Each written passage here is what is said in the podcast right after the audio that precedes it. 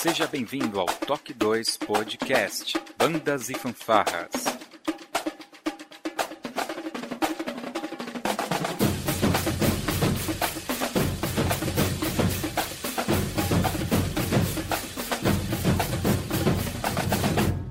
No ritmo da vida, na batida do coração.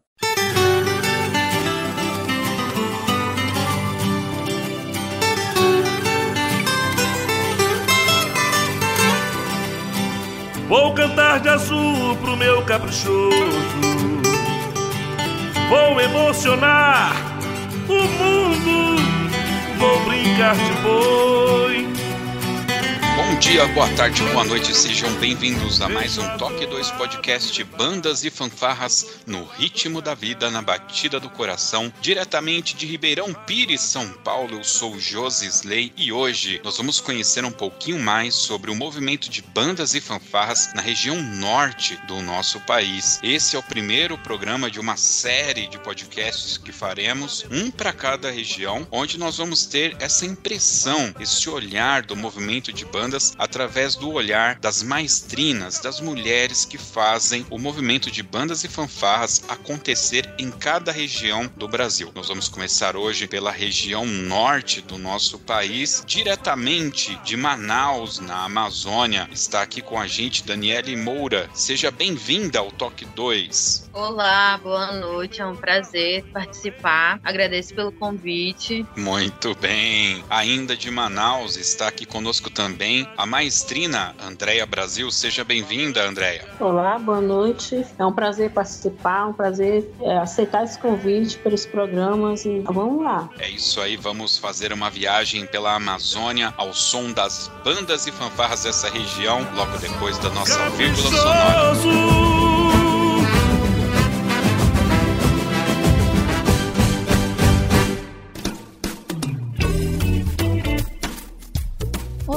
Você está ouvindo o podcast do Toque 2 Bandas e Fanfarras, do site toque2.com.br. Para entrar em contato conosco, você pode acessar as nossas redes sociais através do nosso site ou então pelo e-mail contato@toque2.com.br. E se você gosta do nosso trabalho e deseja nos ajudar a produzir um conteúdo com qualidade cada vez melhor, acesse a nossa plataforma de contribuição pelo site apoia.se toque 2 e veja como contribuir. Este podcast tem o apoio cultural do Portal Brasil Sonoro. Clique, ouça e toque. Para ter acesso às partituras, visite o site brasilsonoro.com.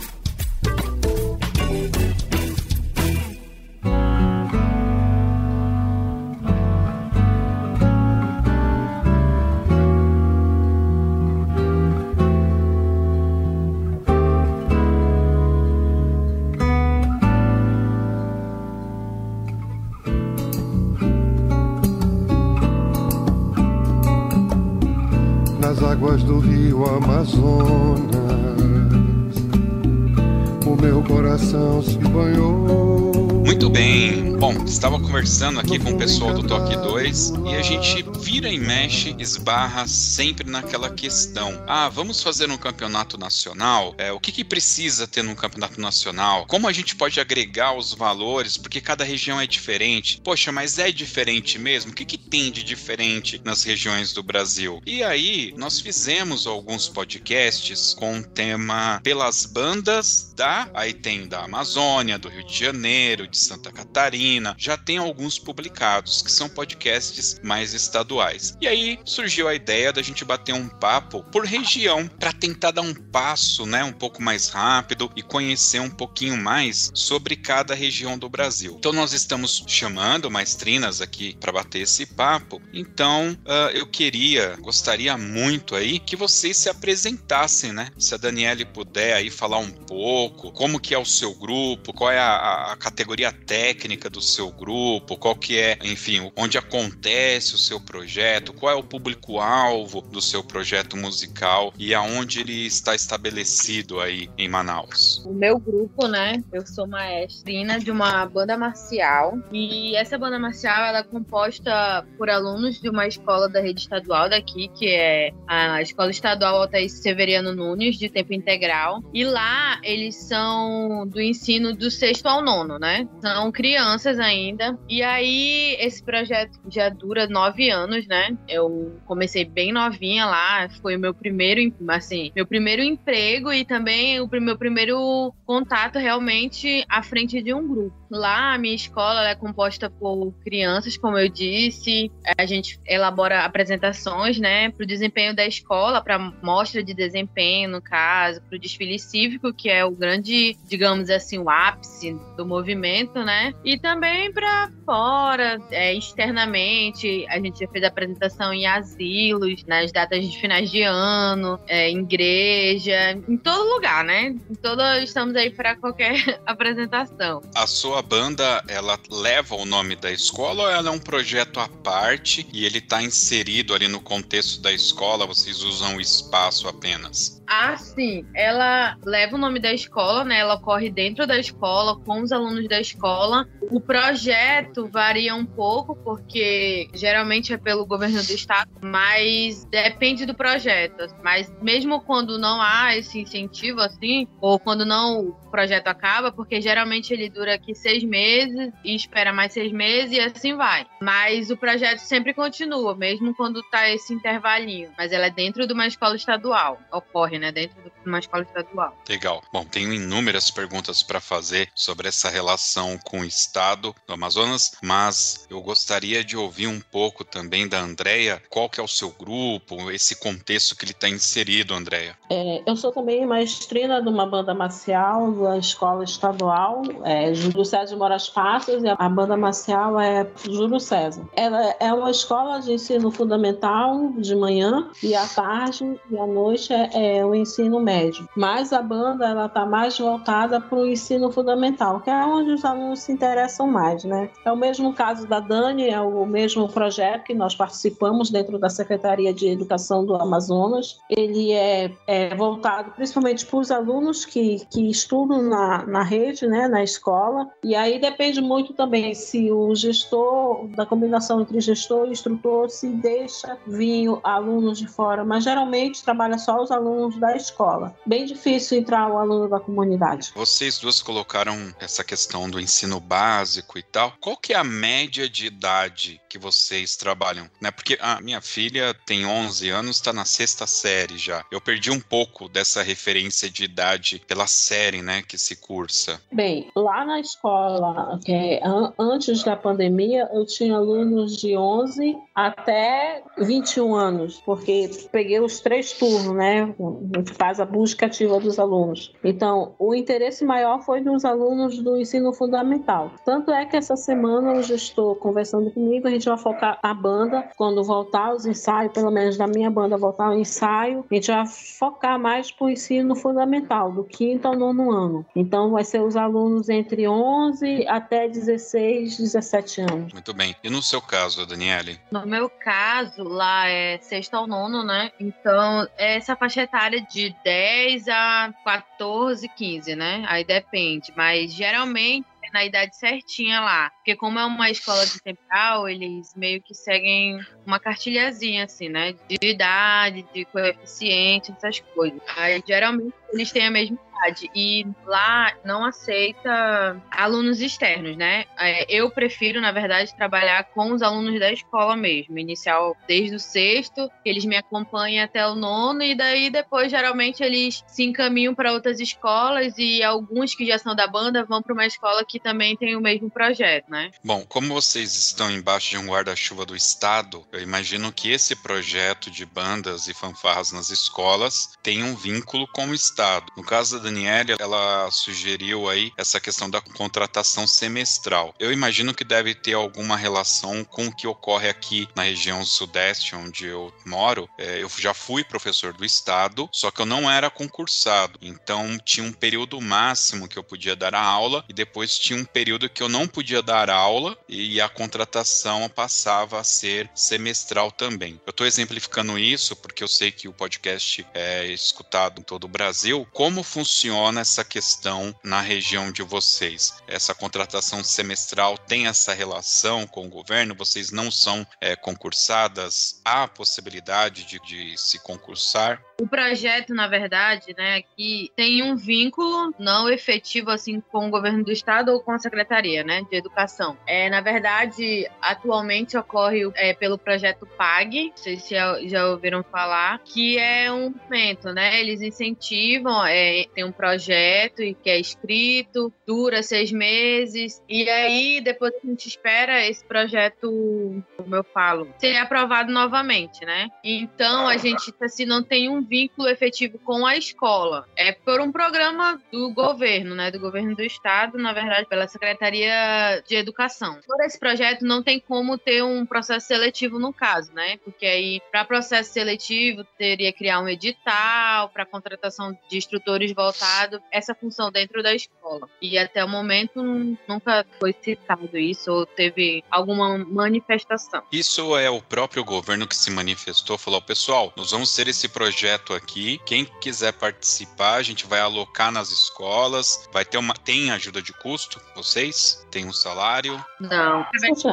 Né, da cooperativa de regentes e instrutores daqui, ao qual o Wellington era presidente né? Mas agora estava sobre a presidência sobre o Dan Clay. E aí ele iniciativa, é, levaram o projeto, eles reformularam algumas coisas lá, né, com a secretaria. E aí foi quando deram início, assim. Mas a gente é remunerado durante esses seis meses. Ok. E no seu caso, Andréia? É, eu também participo do mesmo projeto que a Dani, que é o projeto Pague Fanfarra, né, que está no papel Pague Fanfarra Escolar. Isso é um recurso que vem para a escola, um recurso federal que vem para ajuda de custo do instrutor, né? Então a gente não, não é remunerado o ano todo. A verba vem é, para seis meses, por exemplo, vem de julho até novembro, até dezembro. Então esse é o período que a gente recebe. Então quando chega dezembro, início de dezembro a gente paralisa as, as atividades e já fica esperando o projeto ser aprovado para o próximo ano. Então o projeto ele acontece assim, a verba vem para seis meses, a gente trabalha. Só que a gente trabalha trabalha além dos seis meses. A gente, porque uma banda ela não vai ficar pronta em seis meses, porque a gente tem o ápice do nosso trabalho, é o desfile escolar que acontece todo 5 de setembro aqui. 5 de setembro ele é, é uma coisa crucial para todo instrutor. Todo instrutor quer estar no desfile escolar. A gente mostra o trabalho pra gente, que a gente faz na escola, né? Então, assim, a gente, quando começa as aulas, geralmente os instrutores vão começam os ensaios. Então, a gente já está trabalhando quando a verba chega. Teve ano ano que a gente recebeu a verba de uma vez só no final do ano. Meu Deus. Então a gente não, não tem esse vínculo. A gente vai, a gente já trabalhou muito. Eu trabalhei voluntariamente. A gente já teve um vínculo com a secretaria, mas quando a gente fez um processo seletivo da, da Agência de Desenvolvimento do Amazonas Rádios, que a gente ficou por dois anos. Quando terminou esse contrato, foi feito o edital desse projeto PAG, que os instrutores teve a possibilidade de continuar trabalhando, porque a secretaria ia renovar com outros instrutores e a gente teria que ficar de fora. Então a secretaria optou de fazer, dar essa opção dos instrutores continuarem e outros instrutores entrarem também. Então, como aqui a gente trabalha com distritais, então a minha distrital é a 6, a da Daniela, se eu não me engano, é a 2, né, Daniel? A 2 é a 1. É a 3, na verdade. Só complementando rapidinho, esse projeto da ADES, né, que é a agência, hum. Ele era um foi um processo seletivo, só que era terceirizado, né, para terceirizar. Isso. E aí o projeto durou dois anos, mas tem uma regra regra que eu não sei explicar direito aqui agora, que você não pode renovar contrato com os mesmos terceirizados, né? Você tem que ter um tempo de seis meses para poder recontratar essas pessoas Sim. ou contratar outras pessoas que exerçam a mesma função. Mas aí durou esses dois anos, né? Depois disso, não, o projeto não retor retornou dessa forma. Foi quando deram a opção desse do projeto PAG, né? Foi aí, digamos que ele entrou no lugar desse seletivo mas na verdade isso ocorreu para que não criasse um vínculo empregrativo, né? Por isso que os instrutores foram, foram cortados, não, assim. Não, não teve uma foram recontratados para que não haja esse vínculo de é, empregatício. Esse período todo que teve essas mudanças, a gente está olhando para que período? Cinco, seis, sete anos atrás foi acontecendo isso de lá para cá? Olha, a gente trabalhava, os instrutores, a maioria trabalhava pelas projetos Escola Aberta, né? Que as bandas funcionavam pelo projeto Escola, é, Escola Aberta já, pelo Mais Educação. Né? Tinha remuneração. Isso, era uma verba federal que vinha de ajuda de custo que a gente recebia 400 reais. Esse era o valor. Depois a gente foi feito, né, Dani, o processo seletivo que a gente ficou por dois anos, de 2014 Isso, a 2015. É, educação, na verdade, ele já era um programa federal, né, que foi implementado nas escolas, em todas as escolas. E, na verdade, era uma bolsa voluntária, né, que a gente recebia, que uhum. só era ajuda de custo, era um trabalho voluntário, e aí em seguida foi implementado esse do processo seletivo, mas que também foi através da cooperativa, que buscou né, que ocorresse, porque os instrutores já estavam há muito tempo sem receber assim, um salário fixo, e também para receber um, ter um dinheiro no mês, tinha que, pelo Mais Educação, você tinha que trabalhar em várias escolas, porque na época a bolsa, se eu não me engano, era 300, e depois ela virou 400 400, né? Ficou um tempo. Isso. E aí o teste seletivo foi em 2014 que ocorreu esse projeto. A gente passou dois anos nele, depois desvincularam todo mundo e aí entrou o PAG, né? E o PAG ficou nessa. Ele dura seis meses, depois de seis meses, mas não tem contrato, não tem nada disso. É como se fosse mais educação. É um voluntariado, só que você recebe essa ajuda de custo, que é a bolsa, né? E aí a gente permanece nele até hoje, né? Eu me lembro que mais ou menos menos ali em 2007, 2006, havia um programa de voluntariado nas escolas que era do governo federal. Então eu imagino que impacta o Brasil como um todo, não só a região sudeste. Então você trabalhava durante a semana e fazia faculdade à noite. Então no final de semana você era voluntário em alguma escola e aí você tinha um, um benefício que gerava desconto na faculdade. Agora eu não me recordo se era dinheiro mesmo se eles pagavam a faculdade faculdade inteira integralmente para você. Aqui, na minha região, eu não tenho nenhuma notícia de alguém que formou banda ou fanfar. Aí a minha pergunta para vocês é: dentro desse projeto federal que vocês explanaram, ele era efetivamente direto para formação de bandas e fanfarras ou ensino musical, ou ele era geral, era voluntariado e vocês direcionaram para formação de bandas e fanfarras nas escolas? Não, assim, quando a escola ela é contemplada com, com mais educação, porque esse programa agora não, não se eu não me engano, foi extinto, porque era para elevar o, o índice da escola. Então, quem ficava nesse, nesse era tipo um contraturno, quem estudava de manhã ficava no período da tarde, tipo um integral. Então, os alunos com baixa nota que participavam do projeto. Então, a escola era contemplada, então tinha que escolher cinco oficinas. Por exemplo, tinha escola que era contemplada com banda fanfarra, é, tinha xadrez, aí tinha letramento e matemática, que era obrigatório, aí tinha xadrez, fanfarra. A escola que decidia quais oficinas ia ter para poder é, escolher o oficineiro que ia dar aquela aula. No caso, é como a Dani falava, a gente que era instrutor, a gente tinha, trabalhava em duas, três escolas. E no meu caso, eu trabalhava em escola, porque eu dava para fazer, conciliar essas aulas, né? Porque a gente podia fazer esse, esse consenso com os gestores da escola. Então, tinha escola que só funcionava à tarde, ou então tinha escola que só funcionava no horário do ensaio da banda. Então, eu tinha o dia, o dia todinho. Como eu também estudava pedagogia, então eu fazia letramento em matemática, aí eu ia para uma escola, fazia a, a fanfarra, aí eu ia para outra escola, dava aula de reforço de português. Então, era assim que a gente complementava. Aí decidia qual oficinas ia ter. Essas oficinas vinha já do governo federal a lista de oficinas ou as escolas Sim. ou o governo estadual sugeria? Não, não. A escola tinha autonomia de escolher o que, que ela queria desenvolver dentro da escola. Mas eu digo, a lista de sugestões vinha Sim. do nível federal, de... estadual? Não, vinha, vinha direto do governo federal, mandava a lista e a escola escolhia quais oficinas eles queriam participar, queriam ter. Então via verba, vinha verba para fazer a compra do material que era é, já vinha destinado, né? Que tinha uma lista já que já era pré-determinada, né? Então muitas vezes os instrumentos não eram de boa qualidade quando chegavam e aí vinha a verba para fazer a compra do material e a verba para pagar o, o oficineiro. Olha, eu vou falar para vocês que eu nunca ouvi falar disso aqui no Sudeste. Nunca ouvi falar desse projeto no formato que vocês estão falando, sinceramente. E esse projeto hoje ele não existe mais. O que, pelo que eu entendi, era dessa forma. Aí findou-se esse projeto. Aí agora existe um convênio com a Associação de Regentes para ter essas oficinas semestralmente dentro das escolas estaduais. Mas aí já é com o Estado, não é com o governo federal. É isso? Não. Não. Não.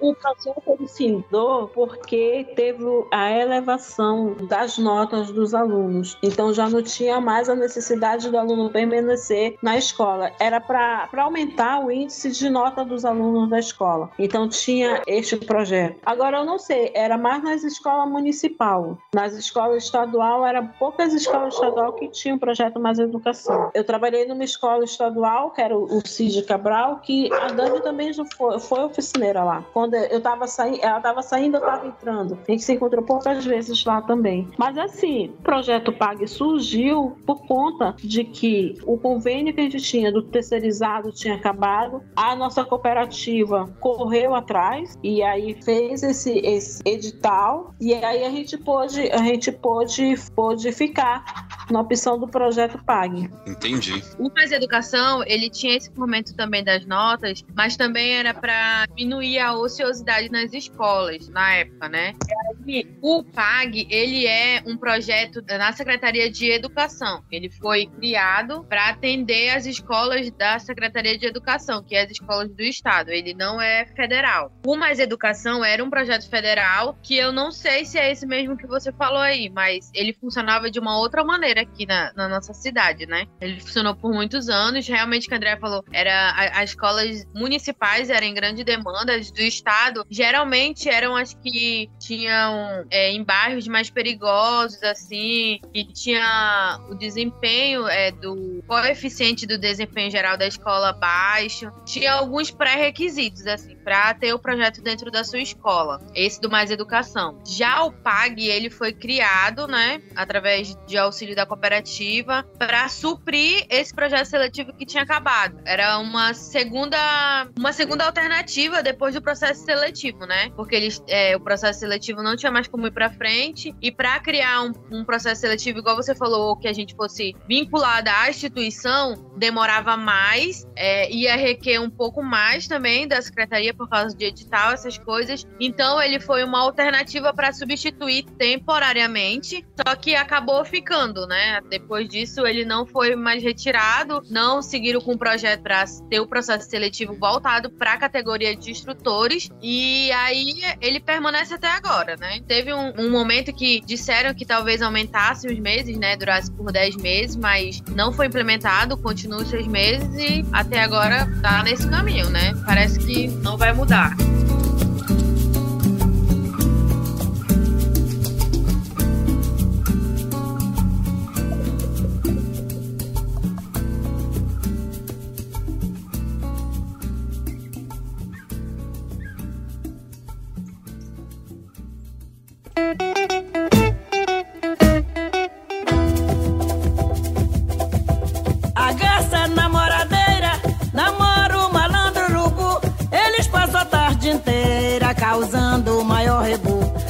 Tocado ver o peso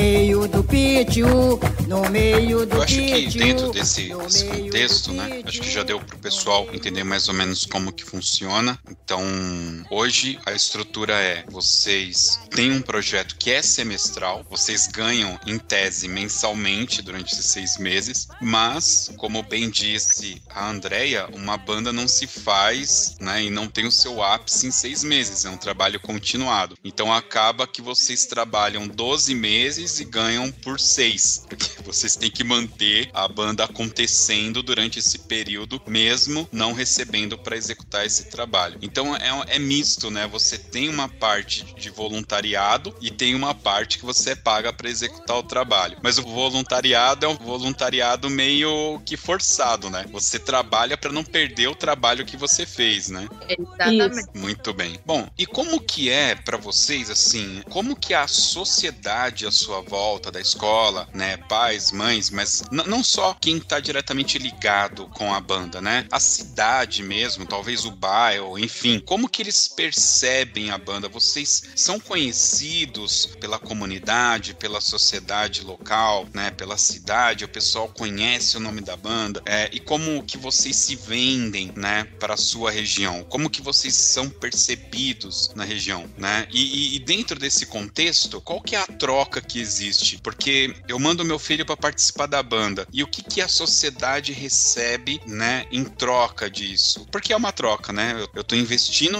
numa educação diferenciada para o meu filho, para minha filha e o que retorna para a sociedade. Bom, eu acho que atualmente, assim, eu acho que o movimento de bandas que faz, ele tá um pouco não apagado, mas assim, despercebido, né? Por exemplo, na minha escola, eu nunca tive nenhum problema. Eu sempre tive gestores que me apoiavam e apoiavam principalmente o projeto, né? A gente sempre trabalhou a tríplice da educação, do acompanhamento pedagógico, do social, né? Eu acho que isso é o principal porque a integração entre as crianças na vida escolar é o ápice do movimento assim dentro das escolas, porque ali dentro você é, aprende a ter mais respeito, é, aprende a conviver com pessoas completamente diferentes de você, aprende a ter o respeito pela a figura do seu maestro, no caso, né? E principalmente é, a gente traz a cultura para dentro das escolas, assim, acho que ultimamente as crianças elas estão bem dispersas, né, com esse contato, e eu acho que a fanfarra aproxima do, do movimento cultural, assim, em si, dentro da, da minha realidade, né? Eu posso falar por mim, porque eu não sei como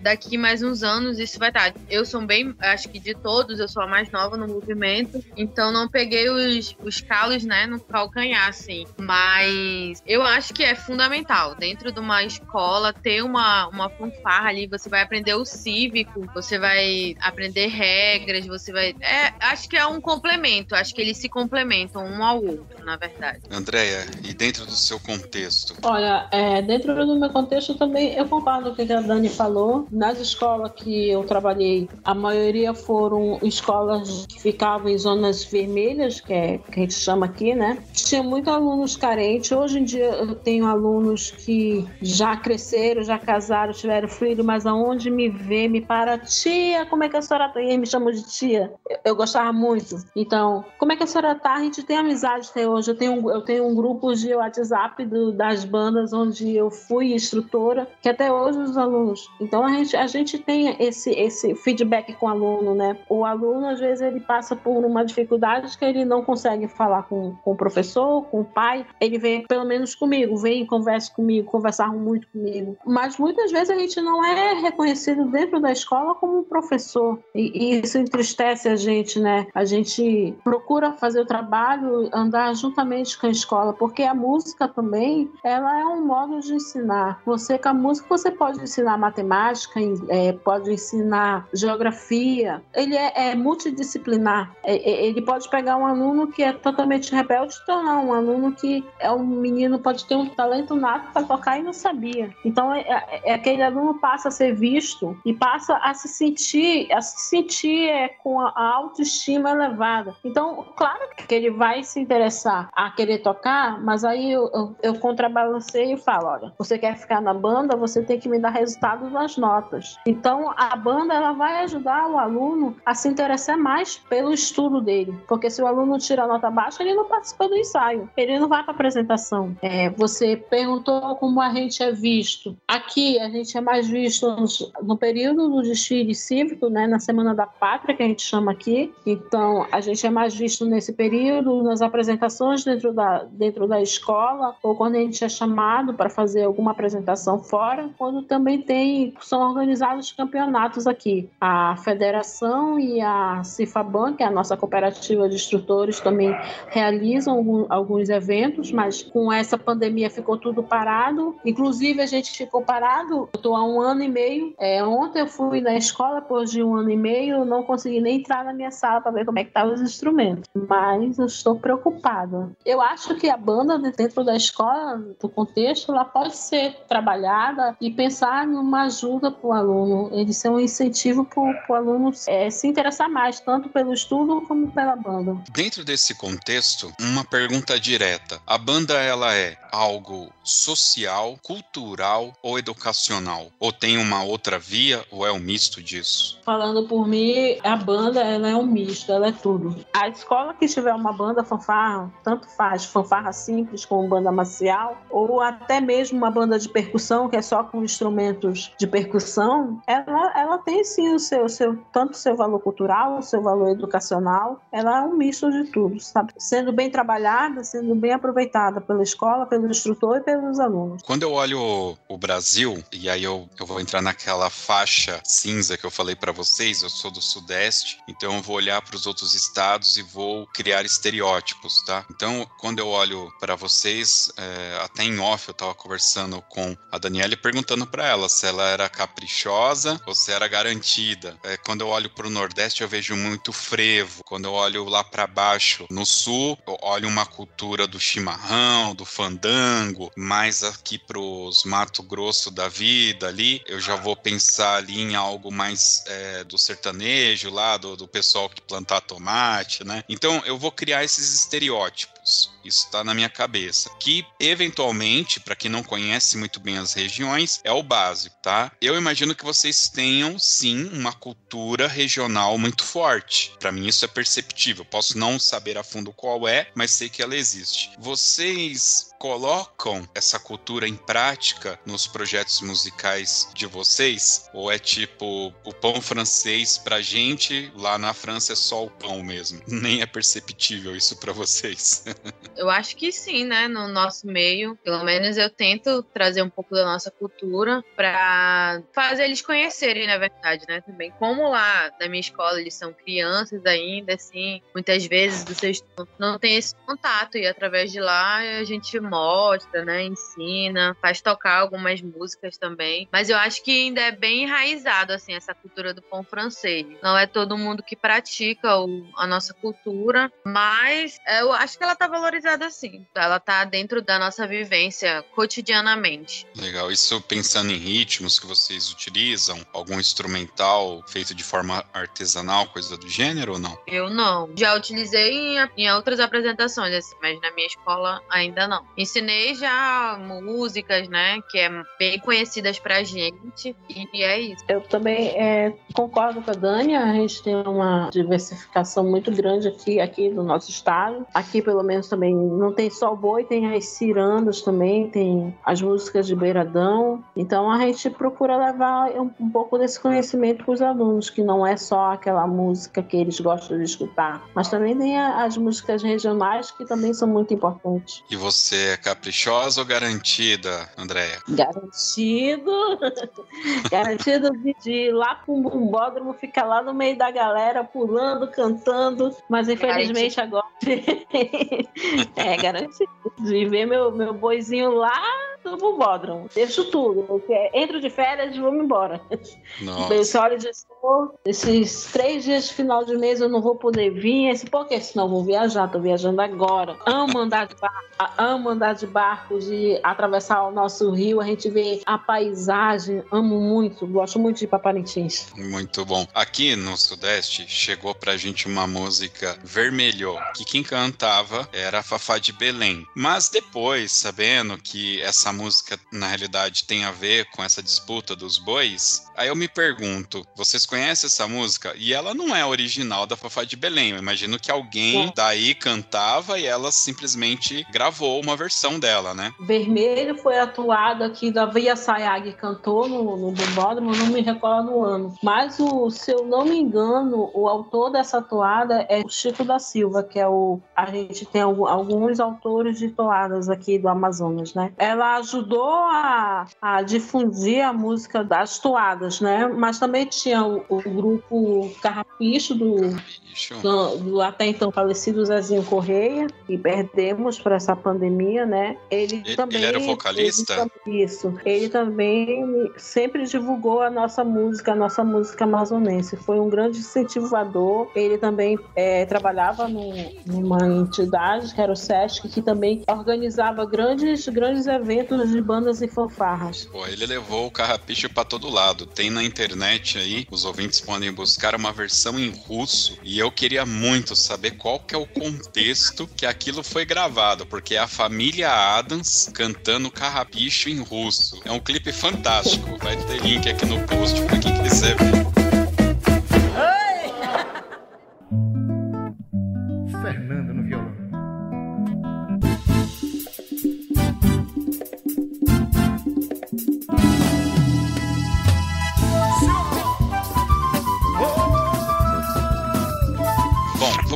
Pouco aqui das associações de bandas e fanfarras, nível nacional, estadual. Nós temos é, Ordem dos Músicos, existe um sindicato dos músicos também, que eu conheci aqui em São Paulo. Enfim, a associação para músico e para banda e para fanfarra tem em todo lugar. Eu acredito que vocês também tenham. Eu conheço mais próximo a associação de regentes em função de, do, do contato que eu tenho com Wellington, né? Como que é para vocês? Aí vamos começar aqui com a Andrea. Vocês são próximos próximos de alguma associação? Quais são as associações que vocês conhecem aí? Existe alguma ajuda real? Enfim, como que é, na realidade, assim, eu quero saber como que é o convívio de vocês que estão à frente das bandas e fanfarras com as associações de bandas. A nossa associação, eu faço parte da, da Cifaban, eu sou a operada fundadora, né, e também sou secretária da Cifaban. A gente está nessa luta aí. Também tem a federação, que também agrega os instrutores e as bandas, mas a gente está na luta de ver como é que a gente faz para viabilizar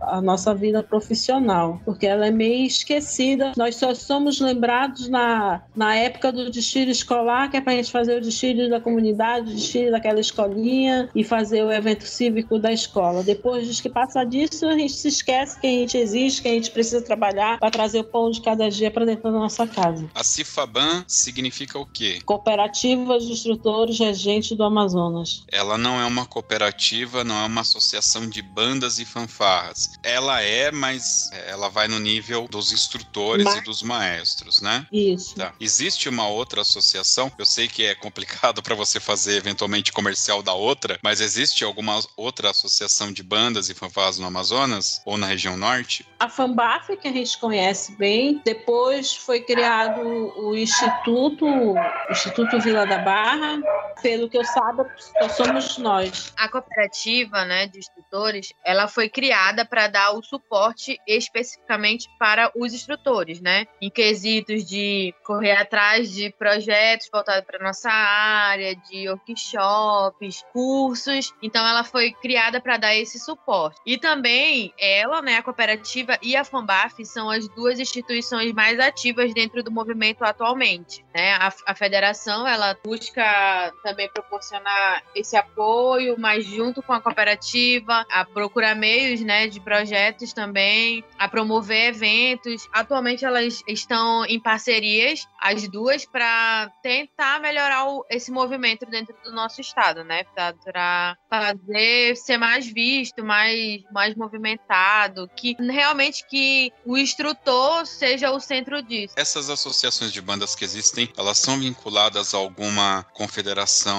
nacional? Não, eu desconheço. Bom, diante de todo esse esse mundo de bandas e fanfarras, nós chegamos aí a uma grande questão: de quem é a responsabilidade de levar o ensino de bandas e fanfarras para a sociedade? Quem que deve me apresentar isso? Governo, associações, iniciativa privada, iniciativa pública, enfim, o Estado no caso, né? De quem que é esse dever de levar a cultura da música das bandas e fanfarras? E vinculado a isso, até aqui, né, lá no começo eu forcei bastante para vocês o funcionamento dos projetos. Em nenhum momento vocês falaram sobre a lei de música nas escolas, né? De alguma forma vocês são impactadas por essa lei ou essa lei passa longe do contexto de vocês? A lei em si, ela existe, mas ela a gente, a gente instrutor, não é a gente que leva o conhecimento dentro da grade, dentro da grade educacional. O professor de artes, ele tem um, o bimestre, então ele vai de acordo com o planejamento, então ele tira aquele planejamento da aula de, de música que é assim, como eu estagiei numa escola municipal, que eu acompanhei o professor de, de arte, o que, que ele fez? Ele selecionou alguns instrumentos, fez os slides e essa foi a aula de música.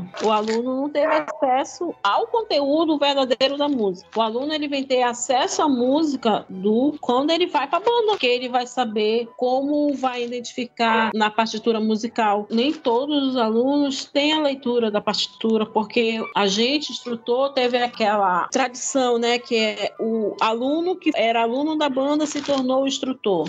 Então ele ele passava, dizia o nome da nota, mas não mostrava na partitura. Já depois que a gente foi, começou a ter formação de propriamente de música, que a gente começou a trabalhar. Tinha muito instrutor que não sabia ler. Eu sou uma instrutora que eu não sabia ler partitura. Sabe com quem eu aprendi? Hum. Com o Wellington Brito. Eu era uma dona de casa que acompanhava os filhos no ensaio da banda que se tornou instrutora. E eu admiro muito o Elito, a Daniele, a Nonata. Para mim, a Nonata é, é, uma pessoa que eu sonhava em tocar com a Nonata e realizei esse sonho de descer tocando com a Nonata. Eu aprendi a ler pastura com o Elito. E ele me incentivou. E meu filho, eu fiz, prestei Enem, meu filho fez a minha matrícula na UFAM para música. Deixei de estudar pedagogia pedagogia, fui estudar música. Sentei na frente de um piano já depois de com 40 anos. Fui aprender a tocar piano, a ler. Olha a minha dificuldade de ler partitura nas duas claves. Eu passava o dia no fã lá, dedilhando, me, me esforçando para estudar. Então, tudo que eu aprendia, eu ia para a banda e ensinava meus meninos. Hoje em dia, meu menino sabe. Não pode ser lá aquelas coisas, mas a gente vai levando. Então, acho assim que se a, ensino da música fosse levado a sério, nós teríamos grandes bandas aqui no Amazonas com os alunos totalmente preparados. Os alunos totalmente preparados, os alunos do Wellington Brito, de Daniele, eles são alunos que são qualificados para estar tá dentro de uma orquestra filarmônica. O Wellington tem alunos que, que hoje em dia tocam nas orquestras. Daniele, nossa, eu admiro muito a Daniele. Apesar da gente não ser muito íntima assim, a gente não tem muita intimidade, mas eu admiro ela. Poxa, ela toca muito bem. Eu chamo o bombardino, é o fone, Bombardino é uma excelente música. Ela toca muito bem. Então eu admiro muito. Eu tenho as minhas admirações. Eu reconheço que eu tenho as minhas deficiências, mas é sendo incentivada por Nonata, sendo incentivada por Wellington Brito, que hoje em dia eu estou onde eu estou. E sou muito agradecida. E eu, eu acho sim que deveria ser feito uma política voltada para o ensino verdadeiro de música e os instrutores que deveriam dar esse, essa matéria, porque nós sabemos, nós estamos ali convivendo, vivenciando a música. E não o professor, não, não tirando o mérito, mas tirar 15 minutos de uma aula e o aluno não vai aprender nada. Como não aprende, passa batido. Eu tenho uma brincadeira aqui que eu trouxe de quando eu aprendi né, a tocar na banda marcial. O nosso maestro, ele sempre perguntava, né? Quanto que é meio mais um quarto? E essa pergunta é uma pergunta de matemática, né? E você não saber responder isso numa aula de música, às vezes você tem 14, 15 anos, o maestro, seu instrutor da fanfarra te pergunta quanto que é meio mais um quarto? Que é o valor dessa nota aí que você tem que tocar. Você não sabe. Ah, é metade mais um pouquinho, sabe? Então, eu já falei isso em outro podcast, né? Que o professor de música, ele é essencial. Ele é essencial. Não tem jeito. Daniele. Eu aqui presente. Bom, eu sou um pouco mais rebelde, né? Mas eu quero agradecer a Andréia aí, que é até meio constrangida aqui. Mas muito obrigada pelo seu carinho e admiro também, porque a sua jornada até aqui não foi nada fácil. Você quebrou muitos paradigmas, muitas opiniões controversas sobre você. E você tá aí hoje em dia, é formada pela Universidade Federal do Amazonas, licenciatura em música, tá fazendo pós-graduação e é daí pra frente. Então, acho que você conseguiu pegar todas aquelas pedrinhas e construir o seu castelo. E tudo isso, né, graças a quem? A fanfarra, ao movimento dentro de uma escola, que é magnífico. E eu acho que pra gente essa lei tá completamente distante, nem passa perto, eu acho aqui, porque vou falar em duas partes. Assim, as escolas privadas dentro do nosso estado, elas estão bem desenvolvidas nesse quesito. Elas tentam aplicar a lei, né? Algumas corretamente, outras assim camuflada, mas elas estão tendo esse movimento. Elas começam o ensino da música ali na base, né? Que é onde se deve começar na musicalização infantil, com bebês, crianças. Então, essas crianças elas já estão sendo preparadas para o futuro, porque elas já desenvolvem a parte cognitiva, a parte motora. Então, lá na frente, quando elas se deparam a uma aula de música, assim, de um instrumento, é nítido essa diferença, né? Perceptível assim para quem é um professor de música. Então, eu acho que a privada assim, ela tá um pouco mais desenvolvida, mas dentro das escolas públicas e municipais, a gente vê uma grande defasagem desse movimento. Eu não falo só do movimento de bandas fanfarras, eu falo no geral, né? No ensino da música, não acontece. São poucas escolas que têm, principalmente onde se deve ter, que é no ensino infantil, ali na base, a, a musicalização, o primeiro contato que uma criança deve ter. Não digo nem com instrumento, eu digo com a parte rítmica, aquilo que a gente aprende na faculdade, né? As oficinas. Então, eu acho que esse paradigma pra gente, ele ainda é muito recluso. Não, não tem uma discussão amplificada, assim, é, não há uma, um manifesto que faça com que essa lei seja aplicada dentro do nosso estado. A gente vê que atualmente, assim, eu vejo que as escolas, elas já não têm mais nem aquelas aulas de violão, aulas de canto, que antigamente, quando eu estudava, né, as escolas, elas tinham, assim, tinham essa opção de você fazer uma, um extraturno. Então, eu vim da, eu aprendi dentro da, da escola, né, eu estudei numa escola que tinha uma banda e eu saí dali e almejei coisas, né? Então eu acho que é primordial, assim. Acho que nós vivemos a música, toda a humanidade vive a música diariamente. Se você olha num ônibus, a pessoa tá ali com seu fone. Se você tá num evento, ali a música de fundo tá tocando. Então não tem por que ter essa, essa separação, eu digo, né? Eu acho é muito complexo ainda. Acho que o poder público ainda não caiu em si de, dessas coisas que estão ficando para trás, né? Eu vou usar aqui aqui uma concepção. Nós gravamos um podcast com o compositor americano Ed Rugby. Para quem é do Amazonas, eventualmente pode conhecê-lo pela música Pelos Rios da Babilônia, Fiera Winds, é, Sinfonia da Proclamação, são músicas que ele compôs. E eu perguntei para ele o seguinte: que quando a gente assiste, né, quando a gente olha para a sociedade americana através dos filmes, enfim, a impressão que, que dá é que eles lá têm essa cultura de bandas, de música, arte em geral, não só bandas, enraizado nos, nos colégios deles, né, no high school. Então todo mundo vai fazer alguma coisa, vai tocar um instrumento, vai fazer um teatro, vai fazer canto, vai fazer coral, alguma coisa tal. Só que não necessariamente esses jovens, né, esses adolescentes vão é, se tornar músicos ou artistas. Eles vão para a faculdade de administração, vão ser médicos, enfim, vão ter qualquer outra profissão, né? E eu perguntei para eles se essa minha visão estava correta, né? Porque a gente olha através da internet, né? A nossa janela, nunca vivenciei a sociedade americana. E ele falou que sim, que eu estava correto, que a visão era essa mesmo. Mas o que mais me impactou foi o porquê, né? Ele falou assim: a ideia é que nós estamos preparando as pessoas para que quando quando elas cheguem lá fora, elas possam fazer as escolhas delas com consistência. Então, eu vejo muita gente, por exemplo, é, aqui na nossa região, não sei se o ritmo funk chegou até vocês, ou qual que seria o ritmo proporcional aí. Mas o funk, para mim, é uma música fraca, harmonicamente falando, melodicamente falando e etc. E eu não me, não me empolgo e não escuto funk. Mas não necessariamente eu não vou marginalizar a música mas é a minha concepção. E tem pessoas que simplesmente não tem parâmetro para discernir o que, que é legal, o que, que não é legal, o que, que é bom, o que, que não é bom. Tá lá, ele vai e não vai dar valsa. E isso a gente vê em cinema, a gente vê nas canções, nas letras das canções, num quadro, num livro. As pessoas não conseguem discernir o que, que é bom, o que, que não é bom, porque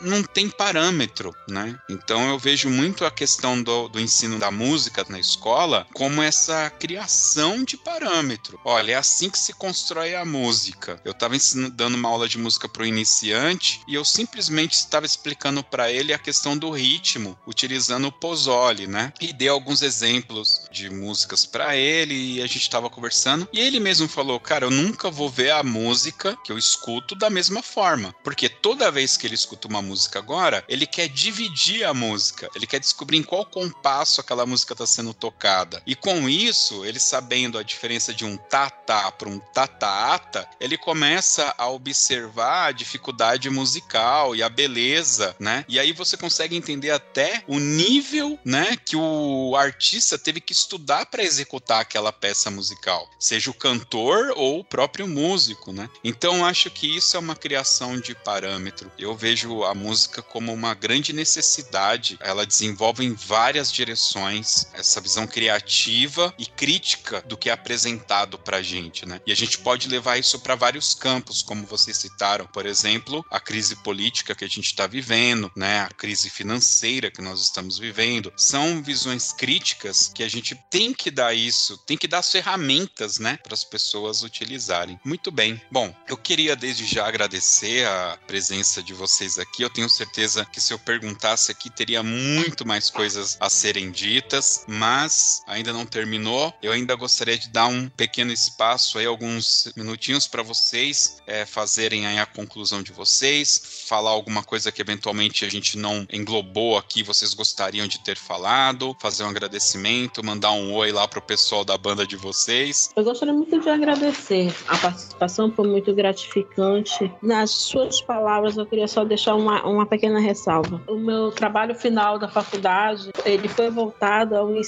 da música para pessoa com deficiência. Então, quando eu fui fazer a pesquisa do meu trabalho, eu fui no, no Cláudio Santoro, onde a gente tem o ensino da música, né, que é gratuito para as crianças. Então, lá eu encontrei a oficina percussiva inclusiva. Era uma oficina de percussão inclusiva que tinha alunos com deficiência auditiva, alunos com deficiência de. E eu vi ali o professor se esforçando, ensinando e os alunos tocando. Eu vi um aluno tocando caixinha, ele tocava o ritmo que o professor dizia para ele, mostrava o ritmo no quadro e ele fazia, executava e ninguém dizia que aquela pessoa era um deficiente auditivo. Então, qual foi minha motivação? O meu neto, o meu neto é deficiente auditivo, mas se eu sentar com ele ali, o pouco que ele escuta, ele consegue executar. Ele é fascinado por banda, ele vem até desde o colo da mãe dele, bem pequenininho, sempre me acompanhou. Então, esse é um grande incentivo que se, se tivesse o ensino realmente da música, nós teríamos com certeza estudantes melhores, uma educação melhor e um Brasil melhor. Eu penso nisso. Muito obrigada pela oportunidade, foi um prazer muito grande estar aqui, conversar, lhe conhecer e foi um prazer muito grande estar aqui com você conversando. Prazer com certeza foi todo meu, Andréia. Muito obrigado. Nós temos aqui dois podcasts já gravados. Um é com a Carolina, que ela é deficiente auditiva. É um podcast que eu tive que gravar com a câmera aberta, ela olhando para mim, né? Porque ela usa vários artifícios, dentre eles a leitura labial para a gente poder gravar. E ela é flautista e multi-instrumentista. E temos um outro podcast que chama-se A Música do Silêncio, com o maestro Bonvenuto, Fábio Bonvenuto. Ele tem um projeto aqui na cidade de Guarulhos, em São Paulo, e ele tem uma banda que é formada apenas por pessoas não ouvintes. Eu tenho um depoimento pessoal meu, porque a minha mãe é deficiente auditiva, e eu sempre brinco que ela é a pessoa que nunca me ouviu tocar, né? Ela sempre ia no concerto lá da banda de Mauá, e aí no final ia lá ainda de uniforme. Aí eu falei, mãe, gostou? Ela falava, tudo tá lindo, você tá lindo, a banda tava linda, todo uniformizado, mas eu não ouvi nada. e nós temos também um podcast com o nome Eu Sou um Potencial, que a gente gravou com o Gilmar. Ele é um percussionista que ele usa. É, é, é como que se chama? Ele não é, ele não é cadeirante, ele tem aquelas. É que fugiu o nome. Muleta. Muleta. Ele usa muleta, ele tem as perninhas fininhas, tudo. E ele conta pra gente. Tive essa ideia de chamar ele pra gravar quando eu assisti um filme chamado Eu Sou um Potencial, uma história verídica que se passou nos Estados Unidos de um garoto que, além de não andar, ele era cego ainda por cima. E as bandas americanas, vocês sabem, né? Tem aquelas coreografias, então o pai dele empurrando ele. E ele foi com bolsa de estudo para a faculdade através da banda, né? Lá eles têm os recursos lá, enfim, tal. Então nós, como eu falei pra vocês, o Toque 2, ele surge não apenas para contar histórias, né, do meio de bandas e reunir informação. Aliás, dentre contar histórias e reunir informações, a gente também preza por essa abertura para dar voz para todos, tá? Então é muito bacana conhecer a sua história, André. Eu fiquei bastante admirado com o depoimento da Daniele, porque é uma história que a gente acabou deixando, não fomos a fundo, né? Toda essa sua luta para chegar também onde você está. E aí eu tô vendo que tem uma motivação muito grande por trás de tudo isso. Parabéns e novamente Obrigada. muito obrigado. A honra é toda minha. Daniele, fica à vontade, o espaço é todo seu. Bom, eu quero agradecer pela oportunidade. Acho que iniciativas como essa, né, trazem o nosso movimento mais para perto dos, dos outros estados, faz ter um panorama de tudo que está acontecendo também por aqui. Queria agradecer a você pelo convite também. Eu já conhecia o podcast, né, já ouvia. E é isso, muito obrigada. Que a música esteja presente na nossa vida para sempre, né? E a Andréia também, obrigada. Muito bem. Então, mais uma vez, muito obrigado a vocês. Realmente foi uma honra, foi um prazer incrível poder falar com vocês. E agora nós vamos para as nossas dicas culturais.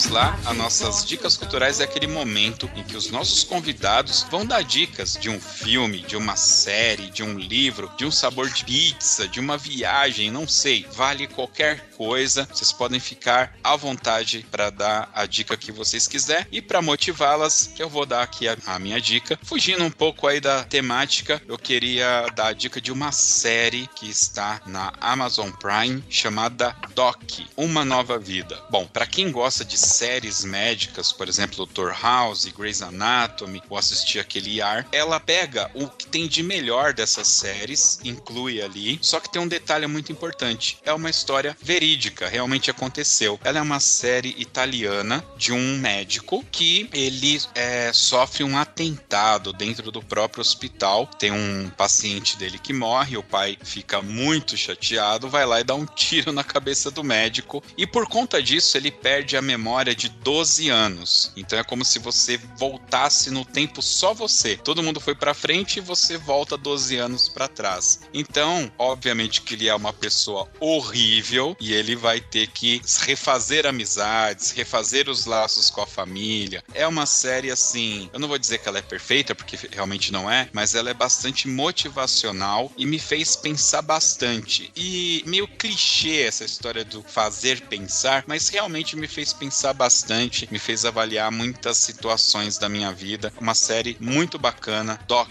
Uma Nova Vida, primeira temporada, e pelo que eu andei vendo aí na internet, em 2022 vai ter a segunda temporada, vale muito a pena. É uma história fechada, tá? Então dá para assistir. Se você não gostar, não precisa nem assistir a segunda temporada, porque tem uma solução ali. É isso, essa é a minha dica cultural. Vamos, Unidunité. Daniele, qual que é a sua dica cultural? Bom, a minha dica é um filme que é um pouquinho antigo, mas é muito bom, muito reflexivo também. Um ensaio de uma orquestra, de Frederic Fellini. Ele fala sobre é um ensaio, né, aberto, que ele vai falar sobre o respeito com pessoas, com o maestro, essa relação que a gente tem, né, dentro de um ensaio entre com as pessoas, para com as pessoas, e principalmente sobre a sociedade contemporânea metade do século XX. É muito bom, vale a pena. É bem é, apreensiva. Legal. Andréia, qual que é a sua dica cultural? A minha dica, no, no- olha que eu sou, gosto muito de filme, sou dorameira, adoro um dorama, mas eu vou indicar um livro da nossa região, que é de Maria Augusta Abitibol Brito de Souza. O livro se chama A Árvore dos Desejos, a Poesia. Ela conta a história de um, de um menino que, que nasce no- numa cidadezinha do interior. Ela conta a história dele. E- e o livro aborda também é, a importância da preservação do meio ambiente e dos animais. Ela aborda a obediência aos pais, aos mais velhos, o valor de uma bela amizade. Então isso hoje, hoje no nosso cotidiano de hoje em dia é muito importante. A criança ela deve, ela deve ser estimulada a ler esses tipos de, de obras. Então é uma obra muito, muito legal, muito interessante. Os desenhos são muito bons. Sei porque meu netinho gosta muito, o Elias Gabriel, o amor da minha vida. Então ele gosta muito. Então ele pede para ler e eu gosto de ler. Eu entro no site, vou procurar. Ele gosta muito de gibi também. Então é, eu volto à minha infância de novo com ele. Então eu tô muito bom. Eu gosto muito de ler. Então eu vou indicar esse livro, muito bom. Olha, como eu falei pra vocês em off antes da gente começar a gravar, eu sou um, um babaca do Sudeste que vai criar esses, né? Eu já tenho formatado. Quem mora no Nordeste é assim, quem mora no Sudeste é assado e tal. Só que eu não pude deixar de notar a Falar que é dorameira. Eu nunca tinha ouvido nem falar desse termo de quem curte dorama. Então vamos dar um tapa na cara do pessoal aqui do Sudeste, ô Andrea. Indica pra gente um dorama bacana aí pra assistir. Ó, eu vou falar, hein? Ó, eu gosto muito de Jardim dos Meteoros, mas teve um dorama muito bom. O dorama por quê? Porque ele não tem esse contexto de, de ser um filme violento, não vai te ensinar. É uma coisa que hoje em dia é muito, muito comum nos filmes. Então, é um filme de, de, de nível inocente. Eu gosto muito. Terminei de assistir agora um que chama Perfeito e Casual, que é a história de um professor e de uma aluna que convive, depois se apaixona e no final se casa. É muito legal, é, é traz esse ambiente, esse ambiente para dentro de casa. Eu gosto muito, então vai lá. Muito coisa- bem. É isso aí. Vamos agora para o Toca na Pista.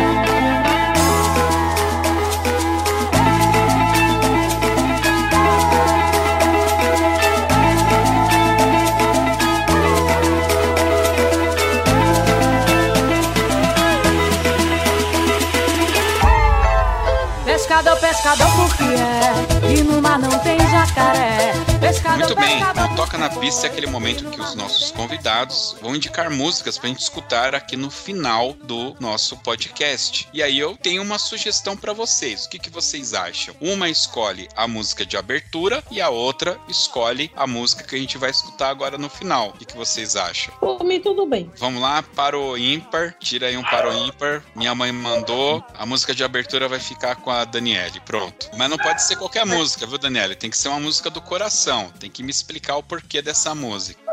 Ai, mas ela é lenta. Tem problema? Lenta? Fala aí qual que é. É uma música do Boi Caprichoso, né? Que eu nem sou caprichoso, mas é do Boi Caprichoso. Que é Sensibilidade. Ela é muito linda, a letra. E eu gosto de ouvir. Ela é bem emocionante. Ela é do Davi Sayag, então a voz é incrível. E é isso. Muito bem. Você gosta porque a música é do Caprichoso e possivelmente é o boi do Wellington, né? O Caprichoso. É, mas ele vai virar garantido daqui a um tempo. É só temporário. Tá bom.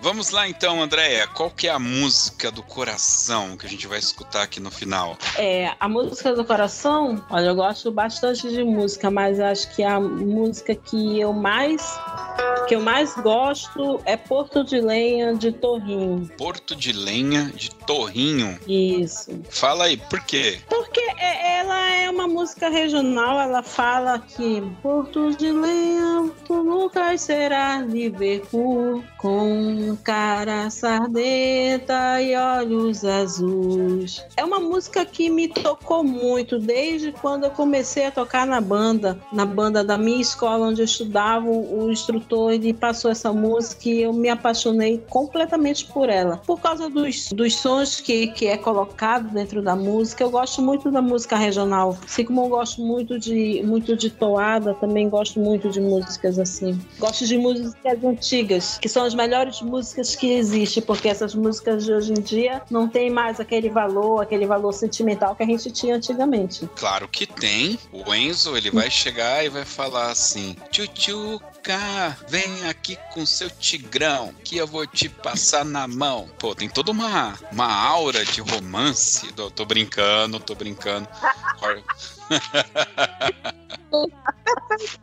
Esse não. Não, é sério. Esse tchutchuca não toca na minha banda. A minha banda gosta muito de tocar, vou te falar, Pink Floyd. Pink Floyd, aí sim. É que eu já dei a dica cultural, mas uma coisa que eu faço muito, eu abro o YouTube, então eu quero escutar Pink Floyd. Aí eu vou e procuro várias versões da mesma música, sabe? E aí você Uhum. vê em vários ritmos, por banda, por orquestra, em rock, em axé. É muito legal. Eu gosto muito de fazer isso aí. Pink Floyd é legal você procurar. Muito bem, Andréia, Daniele, desde já, muito obrigado pela participação de vocês aqui. Para vocês ouvintes que estiveram com a gente até agora, não deixe de nos seguir no Instagram, arroba Toque2. Vai lá dar essa moral pra gente. E nos sigam também lá no Spotify. Lá você pode escutar esse e outros podcasts do Toque 2. E nos siga lá, nós temos aí com o nosso objetivo de se tornar exclusivos do Spotify. Mas para isso a gente vai precisar de 50 mil downloads. Estamos um pouquinho só de longe, mas já já a gente chega lá. É isso aí, valeu pessoal, até o próximo Toque 2 Podcast Bandas e Fanfarras. Falou!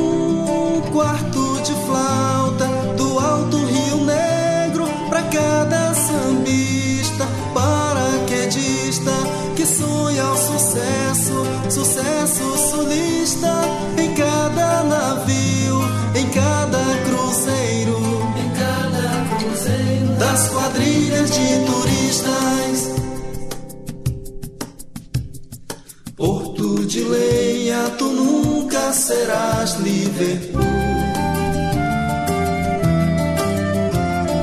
Com a cara sardenta e olhos azuis. Porto de lenha, tu nunca serás Liverpool. Com uma cara sardenta e olhos azuis.